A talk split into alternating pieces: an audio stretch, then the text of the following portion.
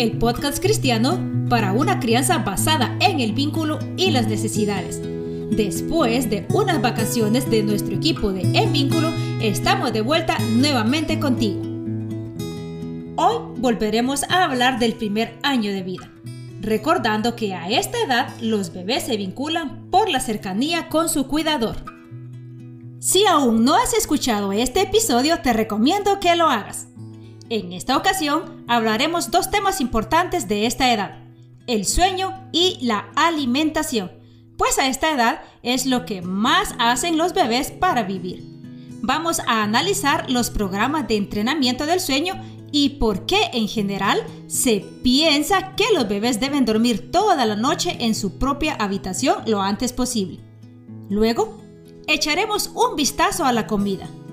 ¿Qué pasa con la lactancia materna o la alimentación? ¿Cuándo debe ser la primera papilla?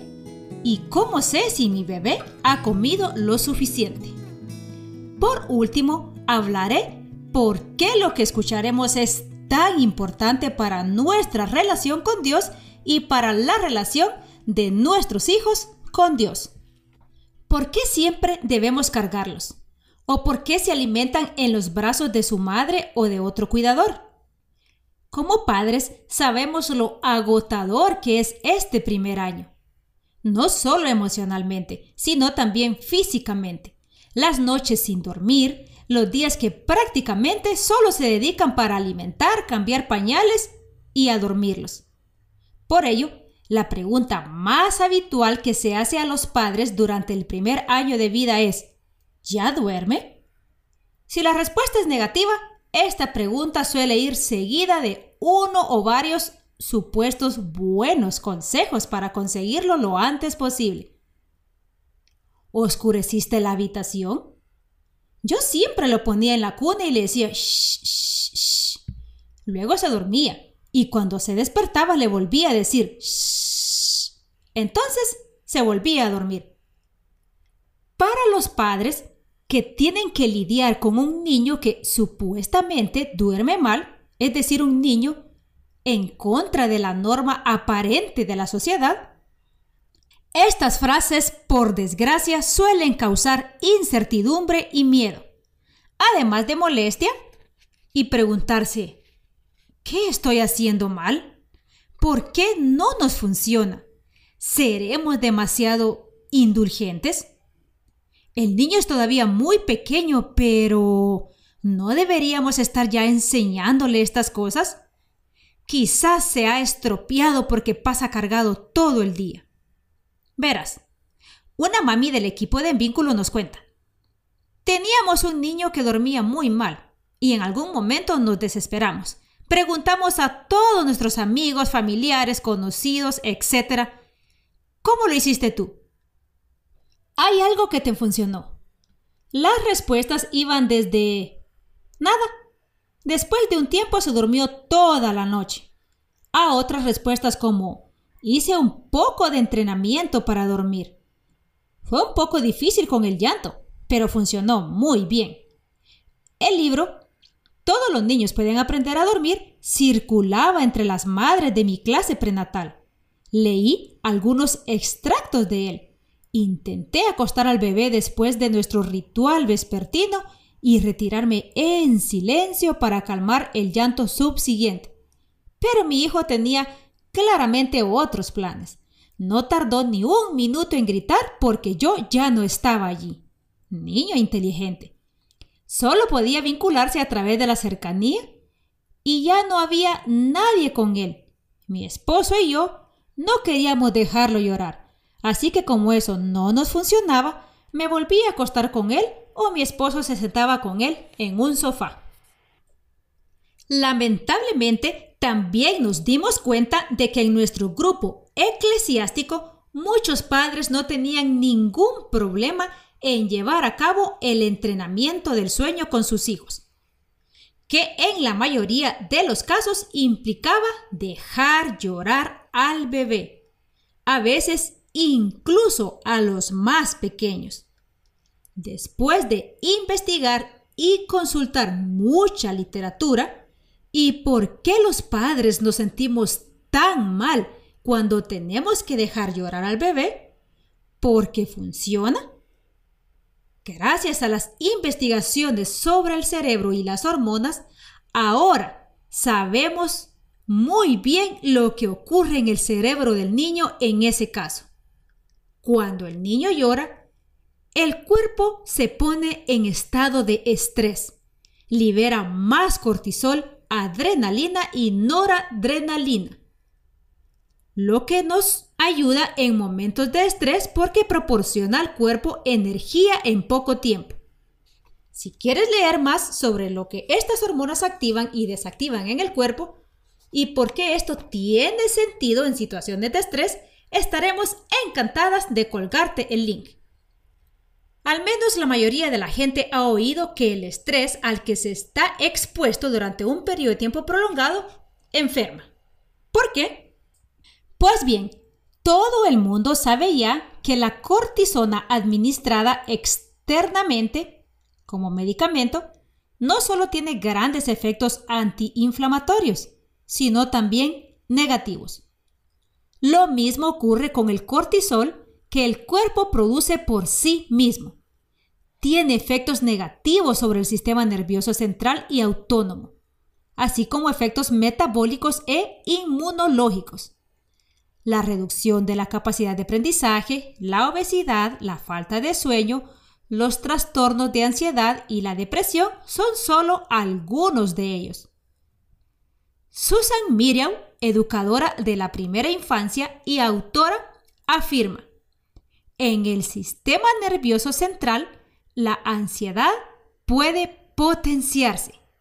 También hay una reacción al estrés diferente a la de las personas normales y se desarrolla una especie de tensión básica y una excitabilidad muy fácil.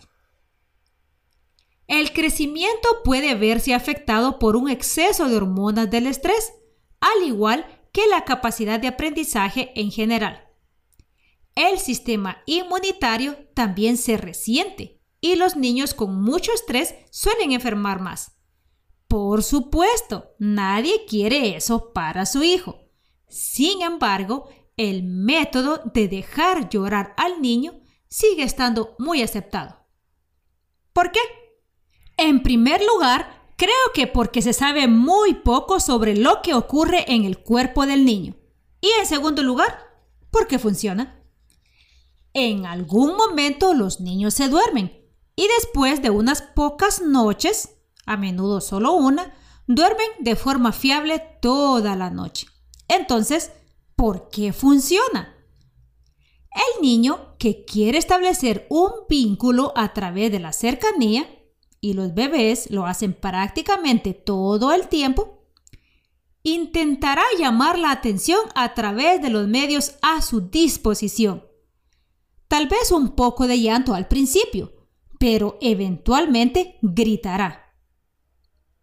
Si ahora llora sin que nadie reaccione a su llanto, en primer lugar intensificará sus esfuerzos, es decir, aún más fuerte y más intenso.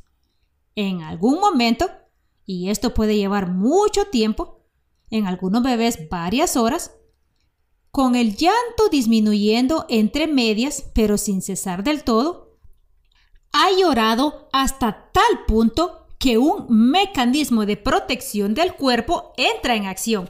El bebé experimenta ahora sentimientos de miedo y pánico mortales durante algún tiempo no sabe que todo está bien, que los padres están en la habitación de al lado y que está en un entorno seguro. Todavía es demasiado pequeño para levantarse y buscar a sus padres.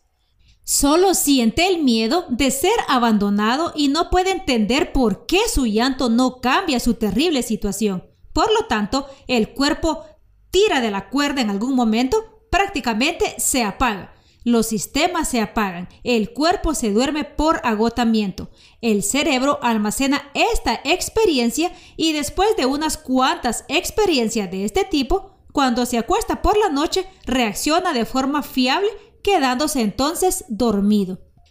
Si los padres han utilizado este tipo de entrenamiento para dormir, puede provocar un trauma en la primera infancia, cuyos efectos posteriores pueden ir desde problemas de sueño, problemas de aprendizaje, hasta trastornos de ansiedad, depresión y adicción. Digo, puede, porque también depende de cómo sea el vínculo con el niño fuera de la situación del sueño.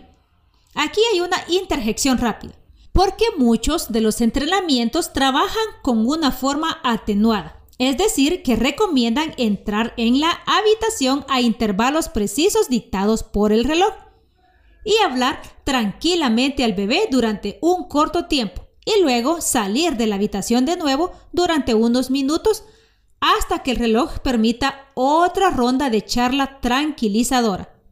Sin embargo, una vez que el bebé ha llorado hasta el punto de enloquecer, las meras palabras, incluso las de la madre, no suelen calar.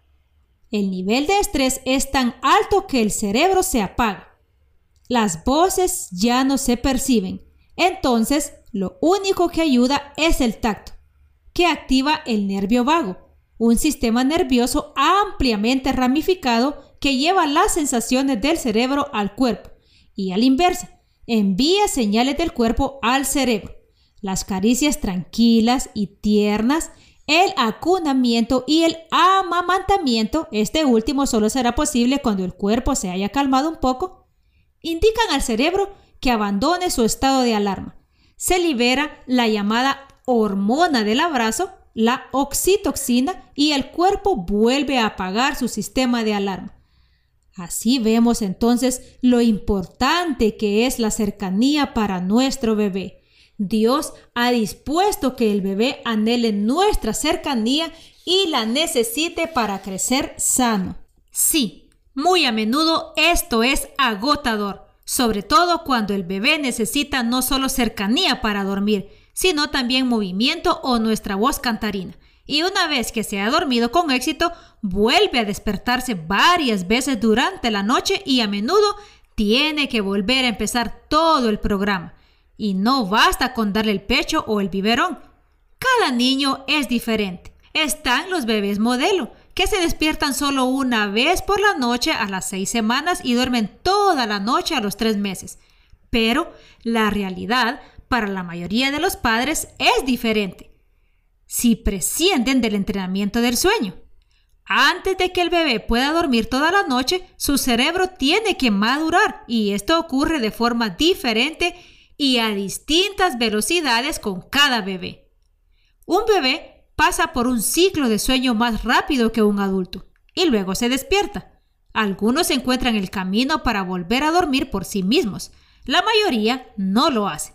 Puedes leer el libro Dormir y despertar de William Sears, que te recomiendo si quieres entender mejor el sueño del bebé y todo lo que tiene que ver con él.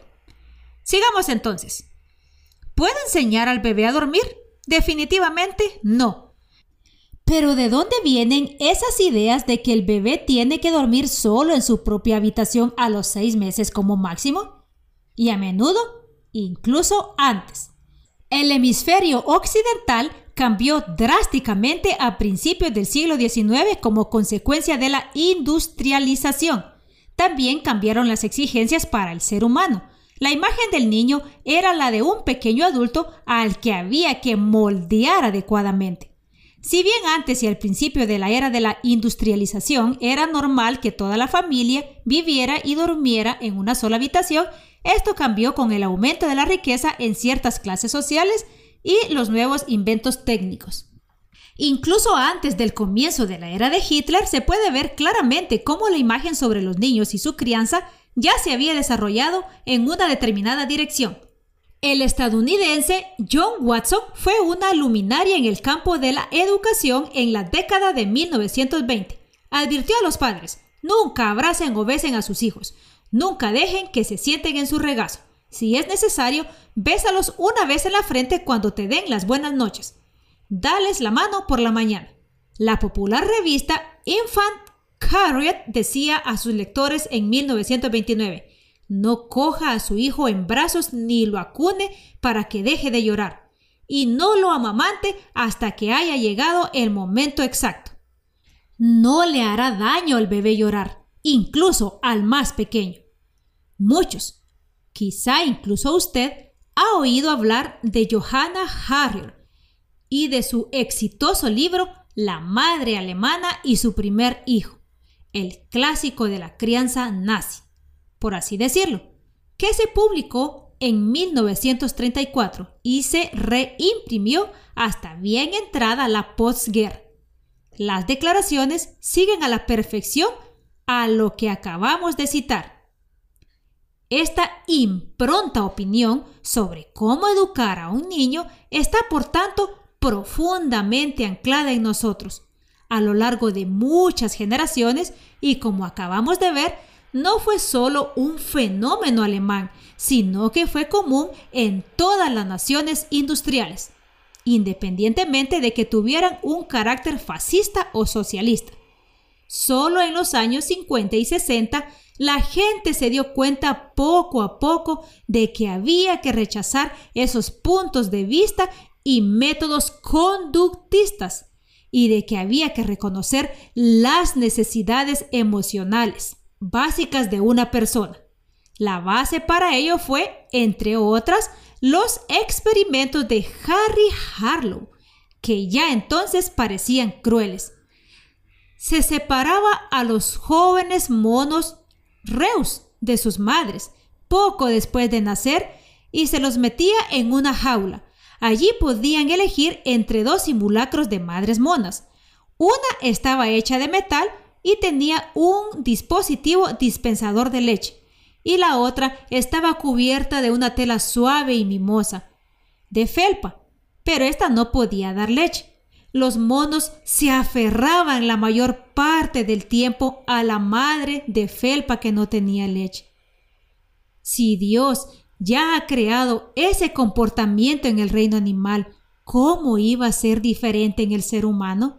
Los bebés necesitan cercanía, mimos y amor.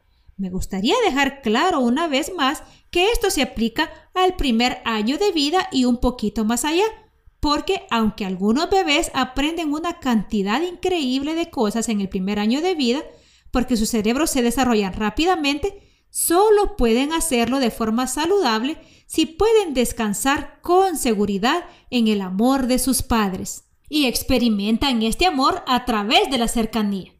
Más adelante se añade aproximadamente un tipo más de vínculo por año de vida, pero eso no significa que la primera etapa quede obsoleta o carezca de importancia. Sigue siendo muy importante, para algunos niños más que para otros, dependiendo de su naturaleza. El entrenamiento del sueño es potencialmente dañino.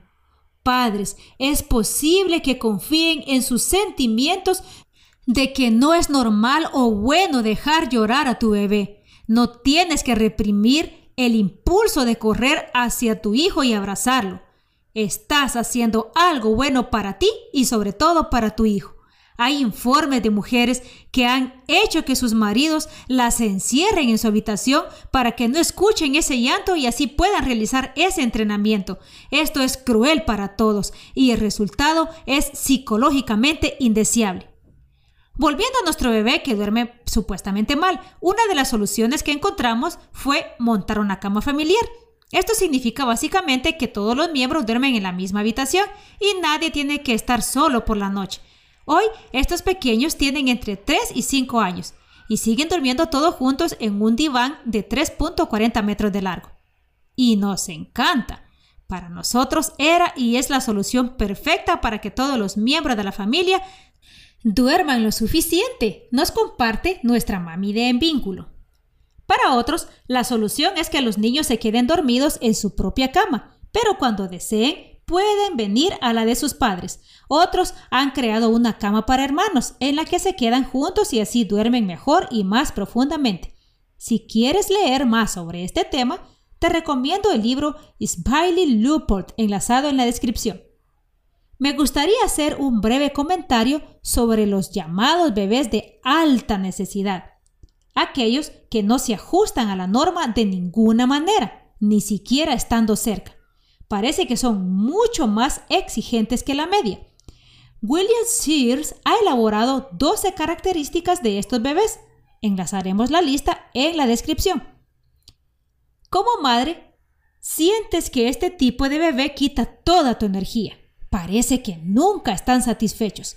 Quieren ser amamantados todo el tiempo. Se despiertan con frecuencia. Son difíciles de calmar. Apenas pueden ser acostados y reaccionan inmediatamente de forma histérica cuando se separan de su madre, aunque sea por un poquito tiempo. Si tu hijo es uno de ellos, no dejes de leer el artículo o el libro de Sears. Estos niños no están enfermos ni son anormales. Tú tampoco has hecho nada malo para que sea así. Un cierto porcentaje de todos los bebés son así, así que nadie tiene la culpa de esta situación, pero sigue siendo una situación muy estresante para los padres, emocional y físicamente. Es importante buscar apoyo de amigos, abuelos o alguien que ayude con la comida, la limpieza, la lavandería o llevar a los bebés a dar un paseo en el carruaje, si es posible. Por cierto, los bebés con grandes necesidades suelen convertirse en niños y adultos muy sensibles. Sin embargo, este es un tema para otro episodio. Como prometí, ahora me gustaría abordar brevemente el tema de la alimentación en el primer año de vida. También el pediatra, la enfermera del hospital, o tu mamá, tu abuela, tu suegra o cualquier otra persona te dio muchos consejos después del parto, que debía de amamantarlo según un horario de reloj, cada tres horas. ¿No es cierto? Y este punto de vista también sigue siendo muy común entre la sociedad. Esta suposición también proviene del campo de la psicología del comportamiento y hace tiempo es científicamente insostenible. Por el contrario, incluso hay pruebas que demuestran que los bebés alimentados a demanda sus facultades se desarrollan mejor que sus compañeros alimentados por el reloj. Un bebé no tiene sentido del tiempo, así que cuando su estómago se lo indica, lo hace saber a gritos. Muchos niños tienen un ritmo automático. En el caso de uno de nuestros niños, era de tres horas. Pero siempre hay circunstancias como enfermedades, fases de crecimiento y desarrollo en las que este ritmo se desfasa. El estómago de un bebé es diminuto al principio y su contenido se digiere rápidamente, por lo que al principio solemos darle el pecho de forma continuada. Esto se calma después de unas semanas, pero como dije, cuando el niño crece, el cuerpo simplemente necesita más y no puede esperar hasta que el reloj indique la hora. A menudo el pediatra te dará un folleto sobre la introducción de alimentos complementarios en una de sus primeras revisiones a menudo con el logotipo de un conocido fabricante de alimentos para bebés. En Alemania siempre recomiendan introducir alimentos complementarios a partir del quinto mes de vida. Y eso es muy bueno para Gerber o que por supuesto ganan más. En cualquier caso, está claro que las recomendaciones de la Organización Mundial de Salud son diferentes.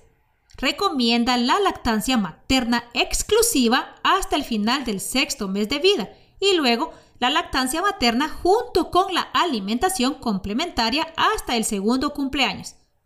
Como siempre en la vida, es importante evitar los extremos. Si el niño muestra interés por la comida en el quinto mes de vida y cumple los signos necesarios de estar preparado para comer, no hay nada que decir en contra de darle trozos de verduras al vapor para que conozca su futura alimentación. La lactancia materna el biberón es la principal fuente de alimentación durante el primer año de vida. En ella están presentes todos los nutrientes en la mejor composición posible. El niño no necesita nada más. Por lo tanto, no es malo que el niño muestre interés por la comida desde muy pronto, ni que no quiera saber nada de la comida de los adultos durante mucho tiempo. Nuestra integrante de vínculo nos sigue contando. He experimentado ambos extremos, por así decirlo. Mi hijo no quiso saber nada de la comida hasta los 13 meses. No importaba lo que intentáramos. No tenía ningún interés en otra cosa que no fuera la lactancia materna. En cambio, su hija miraba siempre cuando comían. Se relamía desde muy pequeña. Sin embargo, ambos tenían una cosa en común. Odiaban las papillas para bebés ya sea hechas en casa o compradas, pero no había posibilidad de que las comieran. Entonces ella conoció otro concepto cuyo objetivo es ofrecer al bebé alimentos sólidos desde el inicio de la alimentación complementaria.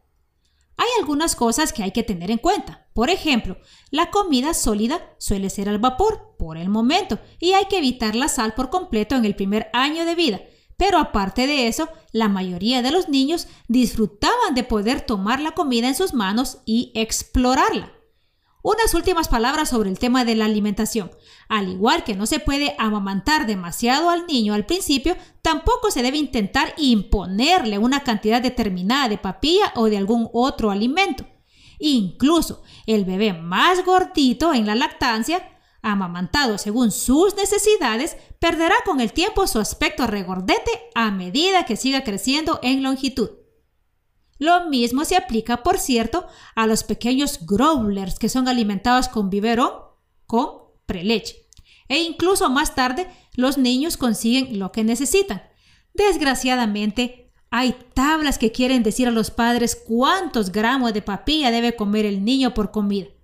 Con un resultado triste, como el video corto que supuestamente es divertido, que mostraba a una madre que se había atado un smartphone en la frente con una cinta para el cabello, para que el bebé que estaba sentado frente a ella pudiera ver el dibujo animado mientras ella llevaba en una mano el vaso de papilla y en la otra mano la cuchara. El bebé se quedó mirando la pantalla, haciendo ruidos graciosos, montando un espectáculo que le permitió meter cuchara tras cuchara en la boca del bebé y conseguir que el tarro se vaciara del todo. El video se titulaba Cómo conseguir que el bebé coma o algo parecido a eso. El video pareció realmente triste, porque aparte de que la consecuencia de las imágenes de un dibujo animado es demasiado para un niño tan pequeño, pero este será un tema para otro episodio, esto también puede contribuir a que el niño desarrolle un trastorno alimentario. No, no es una exageración, porque el niño se acostumbra a no escuchar su sensación de saciedad, que se ignora constantemente y luego tiene problemas para dejar de comer cuando está realmente lleno. Podemos confiar en que nuestros hijos consiguen lo que necesitan. Agradecemos al libro de Carlos González, que trata con detalle todos los mitos y miedos que rodean a los niños y su comportamiento alimentario. Nuestra conclusión por hoy es, en nuestra opinión, nunca se puede malcriar a un hijo teniéndolo cerca y satisfaciendo sus necesidades básicas en el primer año de vida. Por el contrario, al hacerlo, crea las condiciones para satisfacer el hambre de vínculo. El niño puede llegar a descansar y desarrollar su potencial y crecer. Así es exactamente como Dios lo creó. Así es exactamente como Él lo quería. Al fin y al cabo, también nosotros solo experimentamos el amor de Dios cuando estamos cerca de Él. Y Dios quiere tener esa cercanía con nosotros siempre. No solo cuando nos tomamos tiempo para la devoción y la oración, sino siempre. Por eso se nos ha enviado al Consolador, como dice la Biblia, el Espíritu Santo, que quiere que sintamos su presencia amorosa y fortalecedora de Dios en cada segundo de nuestra vida. Ya se explicó en el episodio sobre la primera etapa de vinculación. Presentamos el carácter de Dios a nuestros hijos en los primeros años de vida. Se puede decir que, dado que los niños cuando son todavía muy pequeños no pueden captar todavía el concepto de Dios o solo pueden captarlo en fragmentos, nosotros como padres somos quienes lo reflejamos. Su imagen de Dios se forma en los primeros siete años por la forma en la que los tratamos. Más tarde lo transfieren automáticamente a Dios. La forma en la que se te forma es como ves a Dios, como un padre amoroso y cuidadoso o como un juez estricto. Por supuesto, tu imagen de Dios puede cambiar de adulto, incluso si se te formó erróneamente en la infancia, pero este suele ser un proceso largo y doloroso que requiere mucho tiempo, reflexión y lágrimas. Cuanto más positiva sea la imagen de los padres en la primera infancia, más positiva y amorosa será nuestra imagen de nuestro Dios amante. Ahora, por favor, no tengas miedo de cometer errores. Esto es inevitable y no podemos hacer todo perfecto por nuestra cuenta para evitar dar al niño una imagen falsa de Dios. Sé misericordioso contigo mismo y con tus defectos. Dios es misericordioso con nosotros y quiere ayudarnos, aunque pienses, es demasiado tarde, mi hijo ya es grande. Hice el entrenamiento del sueño con él. Oh, lo alimenté según el reloj. No hay nada más que pueda hacer. Esto no es cierto. Por un lado, como ya he dicho, depende de cómo fue el desarrollo fuera de estas etapas. Y por otra parte, escucha bien, siempre se puede trabajar en el vínculo, no importa la edad. Puedes ponerte al día en las etapas, aunque suponga un mayor esfuerzo para nosotros como padres. También se habló de las brechas de vínculo en el sexto nivel. Gracias por escuchar este especial de hoy. Continúa con nosotros. Hemos preparado muchos más temas apasionantes para ti después de los niveles de vínculo para acompañarte en tu viaje. Junto a ti queremos aprender cómo podemos estar en relación con nosotros mismos, con nuestros hijos y por supuesto con nuestro Dios. Jesús dice, el que permanece en mí y yo en él, permanece en mi amor. Espero que hoy hayas podido sacar algo nuevo para ti o para alguien que quieras mucho y quieras compartirlo. Nos encantaría conocer tu opinión. Puedes dejarnos un mensaje o enviarnos un correo electrónico. Como siempre, encontrarás todas las referencias y recomendaciones en la descripción. Hasta la próxima.